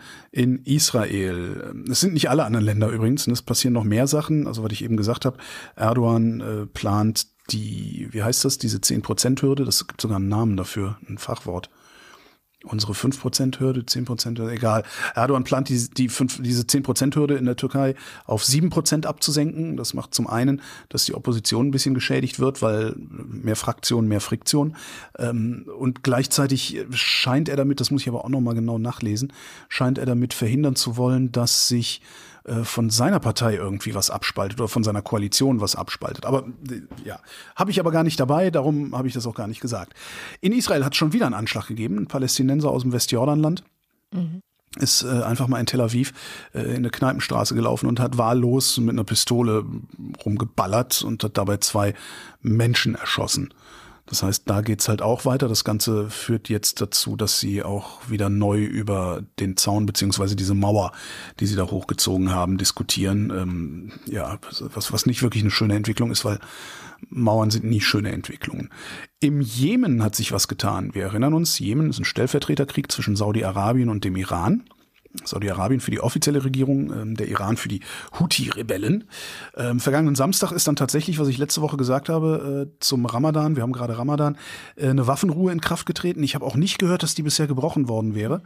Die Vereinten Nationen sagen auch, die Gewalt geht deutlich zurück was ja schon mal kein schlechtes Zeichen ist. Und jetzt kommt's, äh, die offizielle Regierung, also die auf Saudi-Arabiens Seite oder auf deren Seite Saudi-Arabiens ist, die wird geführt von äh, Abed Rabo Mansour Hadi, Präsident Hadi ist es. Und der wird betrachtet als eine Marionette von Saudi-Arabien. Und Saudi-Arabien behauptet gleichzeitig immer wieder, nee, wir, wir greifen hier nur ein, weil Hadi, also seine Regierung, uns darum gebeten hat. Die haben uns halt um Hilfe gerufen. Ne? Mhm. Jetzt hat Hadi seine Macht abgegeben. Der hat einfach gesagt, so, ich trete zurück, ich habe keinen Bock mehr ähm, und hat äh, das Ganze einem Präsidialrat übergeben. Und äh, den Vizepräsidenten Alamar ist er auch per Dekret abgesetzt. Und dieser neue Präsidialrat soll das Land übergangsweise regieren und mit den Houthis auch über eine, Zitat, endgültige und umfassende Lösung des Bürgerkriegs verhandeln. Hm. Hadis Befugnisse seien unwiderruflich, sagt er, an den Rat übertragen worden. Ob das was nutzt, was das nutzt, werden wir sehen, aber es ist eine Entwicklung, die nicht schlecht ist, zumindest schon mal. Hm. In Pakistan, da gibt es einen Ministerpräsidenten, der heißt Khan. Und ähm, der zofft sich mit dem Militär. Also es sind so zwei große Fraktionen sozusagen in der pakistanischen Regierung oder in der pakistanischen Politik. Das ist halt einmal die Politik und dann das Militär. Das Militär gilt als, äh, habe ich gelesen, Königsmacher. Das heißt, äh, wenn das Militär auf dich keinen Bock hat, dann wirst du halt auch nicht irgendwas in diesem Land regieren. Und jetzt ist Khan insgesamt ein bisschen unbeliebt und er ist zusätzlich unbeliebt, weil Khan sich so in Richtung Russland wendet, vor allen Dingen aber in Richtung China wendet. Das Militär allerdings hätte lieber bessere Beziehungen zu den Vereinigten Staaten. Darum sollte Khan sich einem Misstrauensvotum stellen, hat er aber nicht, sondern er hat einfach das Parlament aufgelöst, beziehungsweise hat den Präsidenten gebeten, das Parlament aufzulösen. Der Präsident ist ein Kumpel von ihm.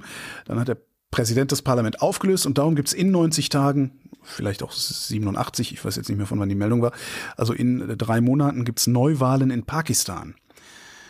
Was ich auch wieder interessant finde, es passiert weltweit sehr viel so und ich viel. habe tatsächlich das Gefühl, dass gerade durch den Überfall Russlands auf die Ukraine, dieses, ne, die Zeitenwende, die mhm. neue Weltordnung, tralala, dass sich einiges andere noch in Bewegung setzt. Ja. Und also ich bin wirklich gespannt, wie das ausgeht. Also wenn wir das alle überleben, dann äh, wird das wirklich sehr, sehr spannend und sehr, sehr interessant, was die Zukunft für diesen Planeten bringt. Ja, Gute Nachrichten. Ich habe zwei diese Woche mitgebracht. Letzte Woche hatte ich ja Probleme, eine zu finden. Diese Woche habe ich gleich zwei gefunden. Die erste gute Nachricht kommt aus den USA. Dort wurde nämlich diese Woche die erste schwarze Richterin vom Senat in den Supreme Court, äh, also den obersten Gerichtshof der USA, gewählt. Das ist Ketanji Brown Jackson oder wie Fans der verstorbenen Ruth Bader Ginsburg, die Ruth Bader Ginsburg ja immer RBG genannt haben, mhm. jetzt schon sagen KBJ, ähm, wurde im Januar von äh, Joe Biden nominiert und jetzt auch tatsächlich vom Senat mit 53 von 100 Stimmen gewählt. Und um es mit Chuck Schumer zu sagen, das ist ein demokratischer Abgeordneter, Zitat, in der 233-jährigen Geschichte des obersten Gerichts hat noch nie eine schwarze Frau den Titel einer Richterin inne gehabt. Ketanji Brown Jackson wird die erste sein und ich glaube die erste von vielen, die noch kommen werden. Hoffen wir es mal. Und Jackson selbst hat gesagt, ich stehe hier auf den Schultern von Generationen von Amerikanern, die nie auch nur annähernd eine solche Chance hatten. Und ich hoffe, dass das Vertrauen schafft und die Menschen dazu inspiriert zu verstehen, dass unsere Gerichte so sind wie sie. Und die zweite gute Nachricht kommt aus Österreich. Wer hätte gedacht? Krass, oder? Ja, super. Aus Wien natürlich. Und so. zwar an der MedUni Wien wurde ein Impfstoff gegen Corona entwickelt, gegen SARS-CoV-2, der in präklinischen Daten, muss man dazu sagen, also sowas wie Tiermodell und so, ähm, gezeigt hat, dass er alle bisher bekannten Varianten inklusive Omikron bekämpft und wirksam ist, auch bei Menschen, und das ist das Besondere, die bisher keinen Immunschutz aufbauen konnten, also Oh, sogenannte. Non-Responder. Weil das eine irgendwie andere Wirkweise ist als bisher. Es ist ein Antigen-Impfstoff und das könnt ihr euch, wenn euch das interessiert, natürlich alles selber durchlesen. Das Ergebnis ist jedenfalls, dass die, ähm, dieser Impfstoff im Vergleich zu bisherigen dazu führt, dass langlebige RBD-spezifische IgG4-Antikörper produziert werden durch den Körper. Und das war eben bei den bisherigen nicht der Fall, weil da nur vorübergehende IgG1-Antikörperantworten hervorgerufen wurden. Wie gesagt, wenn euch da Details interessieren, lest es selber nach. Das Problem ist nur, und das ist auch so ein bisschen meine Sorge, wenn man den Artikel, äh, in dem das Ganze berichtet wird, bis zum Schluss liest, da ist der letzte Satz, wenn ausreichend finanzielle Mittel eingesetzt werden, könnten die ersten klinischen Studien, die für eine Zulassung nötig sind, noch in diesem Jahr durchgeführt werden. Ja, diese, diese Rolling Review Moonshot ähm, Aktion, die wir mit der ersten Impfstoffentwicklung gemacht haben, die Ja, geht nicht mehr, ne? ich, äh, es, es interessiert sich keiner mehr dafür. Also ich, vielleicht gibt es ja ausreichend finanzielle Mittel. Es gibt, glaube ich, aus gesellschaftlicher Perspektive, auch aus wirtschaftlicher Perspektive, eigentlich ein großes Interesse daran. Ich finde das auch aus, aus humanistischer, also Ja gut, weißt du, aber damit Elon Musk, ja, der hat so viel Geld, dass der vollkommen Banane Zeug macht. Der könnte halt auch mal sagen, wie viel braucht ihr denn? Ja, 200 Millionen. Ja, komm, pass auf, ich gebe dir du 200 und in der Hinterhand sind noch mal 200. Falls das schief geht, können wir noch mal drauflegen, um äh, die Studie aus, auszuweiten. Ja. Das verstehe ich immer nicht. Was ist hier mit den Klattengeschwistern? Weißt du, die machen jedes Jahr eine halbe Milliarde, nehmen die an Dividenden mit. Warum pumpen die das dann nicht rein? Ich verstehe das nicht. Wer braucht Milliardäre, wenn Milliardäre nix machen? Die machen ja schon was, aber das sind Ja, ja, zum Mond so fliegen. Feigenblätter. Genau. Naja, Elon Musk hat äh, seinen Starlink der Ukraine zur Verfügung gestellt. Stimmt, ja. Ja, das ist schon cool, aber letztendlich ist es auch PR. Weißt du, das ist Ja. halt so Corporate Social Responsibility ist eben immer nur PR. Statt einfach zu sagen, ja, guck, ich mach das jetzt. Und vielleicht auch gar nicht drüber reden. Also kann man ja hinterher machen. Ja, Und wir haben es geschafft, einen Impfstoff zu entwickeln und ohne Elon Musk hätten wir es nicht geschafft, das Ding zu überführen. Vielen Dank, Elon Musk. Das wäre cool. Vorher hingehen? Hm, weiß nicht. Kommen wir jetzt zum Limerick der Woche. In den Kommentaren war nur einer. Ja, dann ist es einfach. Aber Aber ich habe ja unseren, unseren Haus- und Hofpoeten äh, äh, gescholten, dass da was mit äh, äh, im Dings ist, mit dem Versmaß nicht gestimmt hat. Äh, daraufhin hat er einen sehr langen, erläuternden Kommentar geschrieben, in dem er unter anderem das richtige Versmaß präsentiert hat. Und daraus würde ich zitieren wollen, damit es alle mal lernen. Der Moderator Holger treibt leblos in der Wolga. Falsch. Auch falsch. Der Holger kennt das Versmaß nicht, weshalb er manchmal Unsinn spricht. Falsch. Der Holger isst gern Blumenkohl, das steigert das Volumen wohl. Auch falsch. Richtig ist vielmehr eine ältere Dame aus Kiel, die verzehrt einen Besen samt Stiel. Variante. Der Podcaster Holger aus Deutschland besoffen vorm Schloss in Bayreuth stand. Die dritte und vierte Zeile sind rhythmisch genauso, haben aber eine Betonung weniger. Das Versmaß von klein ist nicht immer rein. Variante. Es lobte die Olga das Versmaß von Holger. Und jetzt gibt's keine Ausreden mehr. sehr gut. Dann lese ich noch den anderen Limerick vor. Ach, ja. Der kam von Olaf. Es bereut der Frank Walter aus Lippe das politische Erbe der Mitte. Kohle ohne Gas ist nur Koks ohne Spaß und Bellevue liegt arg dicht an der Klippe.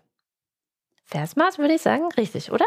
ja, klang so, klang so. Hm. Klang so, klang so. Und jetzt kommt natürlich noch der Limerick von unserem hauseigenen Wochendämmerungspoeten Jens Ohrenblicker. Wochendämmerungspoesie. Limericks aus dem Papierkorb des Weltgeschehens. Eine verhängnisvolle Affäre. Einem Staatsmann im Schlosse Bellevue, dem macht die Vergangenheit Mühe. Er hat, wie man tuschelt, mit Russland gekuschelt. Doch jetzt heißt es rien ne va plus.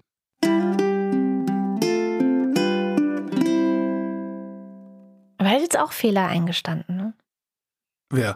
Ach so, ja, ja, Steinmeier. nein, nein. Ja, aber ich Ja. habe mich getäuscht. Wir haben alle Fehler gemacht. Das, sind, das ist eine Ja, ja. Nicht-Ausrede. Das ist eine Nicht-Entschuldigung. Ich habe mich getäuscht. Ich habe Scheiße gebaut. Und dann habe ich die anderen dazu angestiftet, Scheiße zu bauen. So sieht eine Entschuldigung aus. Aber nicht, ich habe Scheiße gebaut und wir haben uns halt alle geirrt. Mhm. Das heißt nämlich nichts anderes als ja, die anderen haben auch Scheiße gebaut. Was hätte ich denn machen sollen? Ja, Nee, nee, nee, nee, nee, Freunde. So, so leicht kommt ihr mir nicht davon. naja. Kommen wir zum Börsenticker? Nee, erst müssen wir mal klären, was der Limerick werden soll, ne? Ah ja, Diese, so. Diese Woche. Ja, ich finde ja, dass du, dass du vorgelegt hast, äh, gute Nachrichten aus Österreich. Ja. Du meinst, wir sollten Österreich-Limericks. Nee, gute Nachrichten, gute Limericks aus Österreich. Ach so, okay. Dann gute Nachrichten aus Österreich. Kommen wir zum Börsenticker. Montag, Kurse steigen trotz Ukraine-Eskalation. m, Dienstag, Zinsängste bremsen die Wall Street. Mittwoch, US-Zinserhöhungen werden immer konkreter. Ist irgendwie alles so langweilig diese Woche. Hören die hier zu? Donnerstag, Die Nasdaq fängt sich. Nee, die hören nicht zu. Freitag, DAX-Gewinne unter Vorbehalt. Ach nee, müssen wir das jetzt alles wieder zurückgeben? Oh. Die ganzen Kohlen, die wir durch die Ukraine-Eskalation verdient haben. Aber, aber du hast mir diese Woche auch irgendeine Meldung vorgelesen, dass jemand den DAX drückt. Das fand ich lieb. Stimmt, den DAX drücken ist immer nett. Der, der ist auch, der braucht auch Zuneigung, der Ja. arme DAX. Ja. Ich habe übrigens noch ganz viel Musik mitgebracht ähm, diese Woche. Was? Aber kommen wir erstmal zum Faktencheck. Heute wieder mit Katharina Alexander. Hallo Katharina. Hallo Katrin. Was hast du denn in den vergangenen oh, gut zweieinhalb Stunden noch finden können, was vielleicht nicht ganz korrekt war oder was du gerne ergänzen würdest? Also die erste Ergänzung, die ich mitgebracht habe, da geht es um die Frage, wie sieht's eigentlich in der Ukraine mit den Themen Rassismus und Nationalismus aus? Und da hattet ihr ja diesen Twitter-Thread von Mariam Niam, ich hoffe, der Nachname ist so korrekt, ähm, angesprochen und ich wollte da nur irgendwie noch so einen Denkanstoß sozusagen geben, weil ähm, sie in dem Thread ja auch darüber schreibt, dass sie persönlich in den USA oder in anderen europäischen Ländern mehr Rassismus erlebt hat, ganz persönlich als in der Ukraine. Und diese Erfahrung oder diese Wahrnehmung mag für sie ja auch absolut richtig sein. Ich fand es nur irgendwie in dem Zusammenhang noch wichtig zu ergänzen, dass es ja schon dokumentiert ist, dass insbesondere schwarze Menschen in der Ukraine auch vermehrt Rassismus erleben. Also dass es unter Umständen auch für manche POC ähm, in der Ukraine, ich sag mal, erträglicher ist, was den Rassismus angeht. Ich habe dazu auch eine Studie gefunden aus 2011 schon, also schon ein bisschen ähm, älter, aber die sich mit den rassistischen Erfahrungen schwarzer Frauen in der Ukraine auseinandersetzt. Das fand ich irgendwie in dem Zusammenhang einfach noch eine interessante Ergänzung. Sehr gut, Dankeschön. Dann als nächstes kam ja die Frage auf, wie funktioniert eigentlich die Sitzvergabe im ungarischen Parlament und wie kommt es eigentlich, dass Orbans Partei dort jetzt, ich sag mal, mehr ähm, Plätze hat, als eigentlich der Prozentanzahl entsprechen würde. Sehr verkürzt. Die Sitze im Parlament werden nach dem Donschen Verfahren vergeben. Da gibt's auch einen Wikipedia-Artikel zu, den wir verlinken. Ähm, es gibt mehrere Wege, um da die Sitzverteilung genau zu berechnen. Einer ist per Divisorverfahren mit Abrundung und das bedeutet, dass ein Zuteilungsdivisor bestimmt wird. Diesen Zuteilungsdivisor berechnet man, indem man erstmal die Gesamtzahl der Sitze mit der halben Parteienanzahl addiert und dann die Gesamtzahl der Stimmen durch diesen Wert teilt. Ein bisschen umständlich, aber Mhm. ja, wen das genauer interessiert, das kann man ja nachlesen. Sehr gut, ich muss mir das, glaube ich, auch noch mal in Ruhe anschauen. Ich muss auch gestehen, ich glaube, man muss da einfach so ein, zwei Rechenbeispiele mal mit durchgehen, mhm. weil ich auch viel gelesen habe und dann aber auch zwischenzeitlich dachte, äh, was? Und dann kommen da ja auch noch Direktmandate zu. Also, mhm. it's a lot. Dann, ähm, Holger ist ja schon kurz darauf eingegangen, warum Frankreich eigentlich als Land mit eingeschränkter Zivilbevölkerung gilt, laut diesem Brot für die Welt Bericht. Und da wollte ich einfach nochmal ergänzen, dass insbesondere das Gesetz zur globalen Sicherheit, gegen das ja über 200.000 Menschen auf die Straße gegangen sind, ähm, dort angeführt wurde und außerdem dieses Separatismusgesetz, das letztendlich eine Kontrolle oder Überwachung von Religionsgemeinschaften, insbesondere muslimischen Religionsgemeinschaften, ermöglicht. Mhm. Ähm, zu dem Artikel über Online-Shopping Du hattest ja gesagt, Quarks hätte das diese Woche berichtet. Der Artikel ist allerdings schon von 2018, oh. wurde jetzt aber nochmal ergänzt ah. und mit jetzt ähm, ist aber auch schon Ende 2021 gemeint. Also es gab nochmal ein neuen Bericht des Umweltbundesamtes, der heißt die Ökologisierung des Onlinehandels und der zweite Teil davon wurde im Oktober 2021 veröffentlicht und mhm. auf den beziehen sich viele Werte in diesem Quarksartikel. Ich habe die Links zu diesem ähm, Umweltbundesamtbericht auch nochmal rausgesucht, weil das wirklich sehr spannend ist und da auch so verschiedene Produkte mal beispielhaft durchgerechnet werden. Also mhm. Um den eigenen Konsum vielleicht nochmal kritischer zu reflektieren.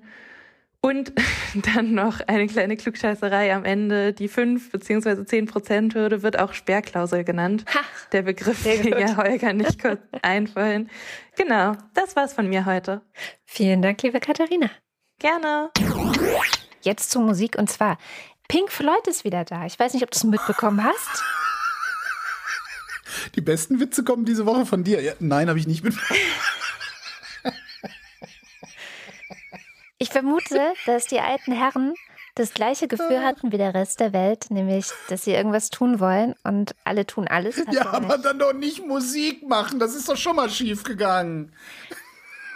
Naja, jedenfalls haben Pink Floyd, beziehungsweise hat äh, David. Gilmour, mhm. der Sänger und Songwriter und Gitarrist von Pink Floyd, haben äh, ein Video des ukrainischen Sängers Andriy Chlifnyuk, Chlifnyuk gefunden und viele andere auch. Also das haben insgesamt über eine halbe Million Menschen gesehen auf Instagram. Das ist dieser Sänger, der, vielleicht hast du die Geschichte gehört, gerade in den USA auf Tour war, die Tour abgebrochen hat, in die Ukraine zurück ist, sich eine Waffe geschnappt hat, um sein Land zu verteidigen. Nee, habe ich nicht gehört, aber ja, gibt ja viele. Hm. Der hat auf Insta so ein Video gepostet, wo er mit der Waffe in der Hand äh, steht und singt. Und das klingt ungefähr so. Ой у лузі червона калина похилилася, чогось наша славна Україна зажурилася, а ми тую червону калину підіймемо, а ми нашу славну Україну. Also das ist also das Original. Man hört, er ist ein professioneller Sänger, er hat echt eine ordentliche Stimme. Und dann hat eben David Gilmour das irgendwie auch gefunden und hat dann zusammen mit seiner noch übrigen Band von Pink Floyd ein äh, Remix draus gemacht. Und mhm. dieser Remix klingt dann sehr Pink Floydig so.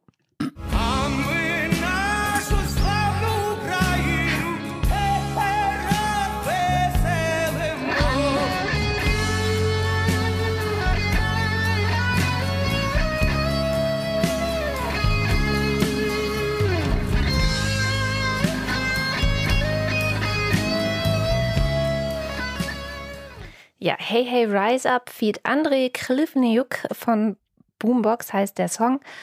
Und jetzt kann jeder selber entscheiden, was ihm mehr Gänsehaut gemacht hat. Ähm, ich finde es generell ganz cool, dass Pink Floyd für die Ukraine wieder da ist und ihn halt auch so in den Vordergrund stellt, jetzt die ganze Welt ihn spätestens jetzt kennt.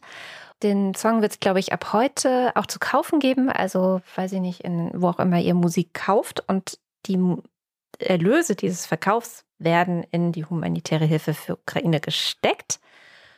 Und falls das nicht so euer Musikgeschmack ist, Holger, Nee, das kann, ich kann mir gar nicht vorstellen, dass das, dass das irgendjemandes Musikgeschmack nicht sein könnte. sondern Nicht vorstellen. vielleicht ihr mehr so auf Trompeten und Beats stehen solltet, dann gibt es eine sehr gute Alternative von The Kiffness. Das ist ein Südafrikan The Kiffness. Ein, ein südafrikanischer Musiker. Und der klingt dann so.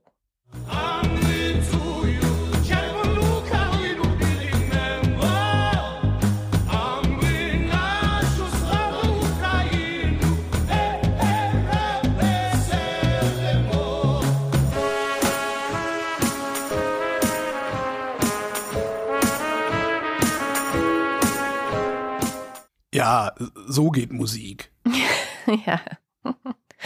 Aber sehr schön. Auch wenn ihr diesen Song kauft, den kann man bei Bandcamp nämlich kaufen, unterstützt ihr auch die humanitäre Hilfe für die Ukraine. Insofern ähm, kann jeder sich aussuchen, was ihm besser gefällt. Pink Floyd oder The Kiffness. Und damit sind wir am Ende der Sendung. Und wie immer am Ende der Sendung sagen wir vielen, vielen Dank, dass ihr diese Sendung überhaupt möglich macht. Dank euch ist die Wochendämmerung unabhängig. Und ähm, wenn ihr auch noch die Wochendämmerung unterstützen wollt, dass ihr auch in der, Wo in der Zukunft unabhängig bleiben kann, dann schaut vorbei auf wochendämmerung.de. Da gibt es verschiedene Wege, das zu tun. Der eine geht über Steady, da wiederum gibt es die Ultras und den Fanclub. Die geben uns jeden Monat so viel Geld, dass wir jetzt deren Namen vorlesen. Dins 1. Guido Baulich, Alexander Bonsack möchte mit fast 52 zurück ins Bällebad und nicht von den Erwachsenen an der Info abgeholt werden, erst recht nicht von den Ferengi. Marc Bremer, Wing Commander Lord Flashards Hausmusik. Carry on, my wayward son, there'll be peace when you are done. Oliver Delpin. Silke Dietz, ich hatte ja nicht mal Gelegenheit, einen falschen Interpreten mir aus. Entschuldige, ich war schon, ich bin, Macht nichts, macht bin nichts. schon beim Mittagessen. Ja, macht nichts. Aber sag Silke doch Dietz. mal. Ich, nee, jetzt ist es zu spät, jetzt hast du es kaputt gemacht. Nein, komm. Nee, du bist schuld. Oh. Strafe muss sein. Franz Fahrt, Andreas Freund, Erik Fröhlich, David Hasenbeck, Adrian Hauptmann. Katharina Hüll, Wenn ist das nun ein Stück Gitt und Schlottermeier? Das musst du sagen. Nee, das Aber- musst du sagen. Aber du kannst es viel besser sagen. Ich kann das überhaupt, ich weiß überhaupt nicht, was das heißt. Ja, Bayerhund, das oder die Flipperwald gespurt. Wald gesprungen. Aber da steht Gerspurt, ne? Äh, Gersput. Gersput? Der Jan. naja. Matthias Johansen. Antje, das Schöne ist, dass du gerade überhaupt nicht weißt, was dir passiert ist, ne? Aber okay. Matthias, nee, Antje Kästner. Oliver Krüger. Das ist Ein eine. Filmreferenz, aber ich weiß gerade nicht welche, aber du hast es mir auch schon vorgespielt. Deswegen weiß ich, dass es was mit Film ist, aber ich weiß nicht welcher. Aber wir, lass uns schnell weitermachen. War Wald gesprungen. Was habe ich gesagt? Oliver Krüger, Antje Kästner, Heiko Linke, Ernest Linker, Müsli, Müsli, Miam, Miam, Miam. Robert Nieholm. Rufus Platus. Nu sagen Chris und Moni. Jörg Schecki schaut in der Liste nach unten, da steht Anita Schroven. Elias Leichter. There's hope, there's always hope. Zungenbrecher. The Sixth Sick Shakes Sixth Sheep Sick. Joachim Urlath. So, dann muss und so weiter. Jens Viehweg. Bernd und Froschi B. Möller. Andreas Werner. Justus Wilhelm. Cindy und Timmy Wüst. Jetzt will Fiete ans Ende. Volker Arendt. Und damit kommen wir zum Fanclub. Juli und Sebastian. Nico Abeler. Wie steht's eigentlich gerade um den rechtsfreien Sperrstreifen an der polnisch-belarussischen Grenze und den Menschen dort? Tja. Gute Frage. Ja, der ist weiter rechtsfrei. Ja. Ich glaube, das kann man festhalten. Und dadurch, dass keine Journalisten dahin dürfen, können wir auch nicht erfahren, was da los ist. Naja, vielleicht können wir da auch mal Satellitenbilder. Das wäre doch mal was. Katrin Apel. Dresden, DPO. Revolutioniert er mit diesem simplen Trick Revo, Revo, und so weiter. Ey, das haben wir noch keinmal vorgelesen. Du musst Ja, es aber schon das ist doch total- Mal. Revolutioniert er mit diesem simplen Trick. Sein Postbote aus Dresden hat herausgefunden, dass er täglich viele Stunden Arbeit einsparen kann, wenn er alle Briefe einfach in einen Postbriefkasten einwirft, anstatt sie mühsam einzeln zu verteilen. Ja, okay. Da hat, da hat sich irgendjemand noch nicht mal die Mühe gemacht, das aus dem HTML sauber rauszuziehen. Eine Frechheit ist das. Frechheit. Menschenverachtend ist das. Ach, wie gut, dass niemand weiß, auf wen und was ich alles scheiß. Anja und Jan aus Bielefeld. Dirk B., Johannes Bauermann. Thomas Bauer, Sally der Pinguin merkt an bei Grabtars Hammer. Was für eine Wochendämmerung. Jan Beilecke, Florian Beisel, O. Ben, Daniel Bayer, Peter Blachani, Simone Blechschmidt, Bibi Blocksberg. Markus Boslett, Um teilzunehmen, brauchen Sie kein Teilzunehmen. Klaus Breyer, Daniel Bruckhaus, Martin Buchka, Muli Brunji, Clemens Langhans und Christoph Henninger, Christoph Henninger und Clemens Langhans, Gian-Andrea Konzett. Katrin Czernotzki, Wenn du eine Sonne siehst, dann lauf ihr entgegen. Cristiano de Tauscho. Boku Wadentaku und so weiter. Es grunzt zum Grunde die Schweinebande. Andreas Dietzel. Ein belegtes Brot mit Schinken, ein belegtes Brot mit Hai. Was ist rot und schlecht für die Zähne und so weiter. Nico Erfurt, Stefan F. Claude Fankhauser, Matthias Flader. Boom Boom, was? Nee, Bom Bom Bom Bom Bom Bom Bom, was? Bom Bom Bom Bom Bom, Flash, ah, Xavier, ach so, auf the Universe. Dü, dü, dü. Ja, Oliver Förster. ich habe leider die Melodie nicht im Kopf, sonst hätte ich es jetzt mitgespielt. Tut Das ist leid. keine Melodie, es macht eben nur dum dum dum dum dum dum dum dum Flash! Ah, genau. Auf Dum dum dum dum dum. ah, okay, danke, siehst du, aber das Gerne. Oliver Förster, Olli Frank. der Freibierfried, Markus und Julia freuen sich über jede neue Folge. Marcella Frick, Mariana Friedrich, Mareike Geib, Sabine Gielen, Jörn Arne Göttich, Christian Göttinger, Bertram Göttigsten, Bärbel Grothaus, Miriam und David grüßen Samson, Kati grüßt Joni, Ricardo Gatta, F und H, Simon Heckler, Silke Hartmann, der Alexander Hauser, Jan Heck, Sven Hennissen, Katharina Herbst, Ralf Herbst, Tobias Herbst, Nils und Hilke, Lars ist vom Versagen der Politik entsetzt und trinkt jetzt Mai Tai, Andreas Jasper, Philipp Kaden, Arne Kamola, Jasmin Kiselemak, Alexander Klink, Jessica Kogoy, Thomas Krause, nee, Thomas Kohler, Markus Krause, Magali Kreuzfeld, Felix Kronlage-Dammers, Pia Kronquist, Thomas und Corina, Mieze Katze und Krümelmonster, niemals ohne Kekse, denn Kekse sind das Beste. Oliver Kohlfink, Sebastian Lenk und Henry Vize, Detmar Liesen, Erwin Lindemann, Nico Linder. Florian Link, Mein Name ist Ipsum, Lorem Ipsum. Sabine Lorenz. René Ludwig, Von allein hören keine Kriege auf und so weiter. Martin Meschke, Robert Meyer. Nevermind, Weißt du, was am schönsten ist? Ins Bett liegen. Aus den Weisheiten des Minilux. Und ehe er noch das Wort gesprochen, hat ihn der Jubel unterbrochen, der von der Rede jauchzend schallt. Mit fremden Schätzen reich beladen kehrt er zu den Heimischen, kehrt zu den Heim... Er zu... Mit fremden... mit... Ich kann nie mehr. Mit fremden Schätzen reich beladen kehrt zu den heimischen Gestaden der Schiffe mastenreicher Wald. Kleine Hunde, miam, miam, miam. Johannes Möller, Lordium Mondkind. die Mulle. Johannes Müller. Wenn du Namen von irgendwelchen Leuten im Kopf hast, von Ohrwürmern wie Songs und fragst und so weiter. Celine Neubich. Mir fällt nix ein. Uri Nira. Thorsten W. Nollstein, Lord und Lady Hesketh Fortescue von North Cothelstone Hall. ey du Opferanode. Boris Perner. Nora Hoffmann und Peter Schmäler. Jochen Philipp. Es heißt Pommes. Nein, es heißt Fritten. Josef Porter. Das ist wissenschaftlich belegt. Gwyneth und Priscilla Molesworth. Sebastian Quapp. Volker Racho. Axel Rasmussen. Wilhelm Reich. Marc Riese. Milena Robbers. Christian Rohleder. Markus Römer. Anna Roth. Sven Rudloff. Jürgen Schäfer. Friedrich Schmerz. Christian Schmidt. Der Schommi. Susan Schulze. Troy McClure. Chip, Chip und Chap. Theresa Sievert. Abracadabra. Birgit Sobich. Im Übrigen bin ich der Meinung, dass Nationalismus keine Alternative, sondern eine Katastrophe ist.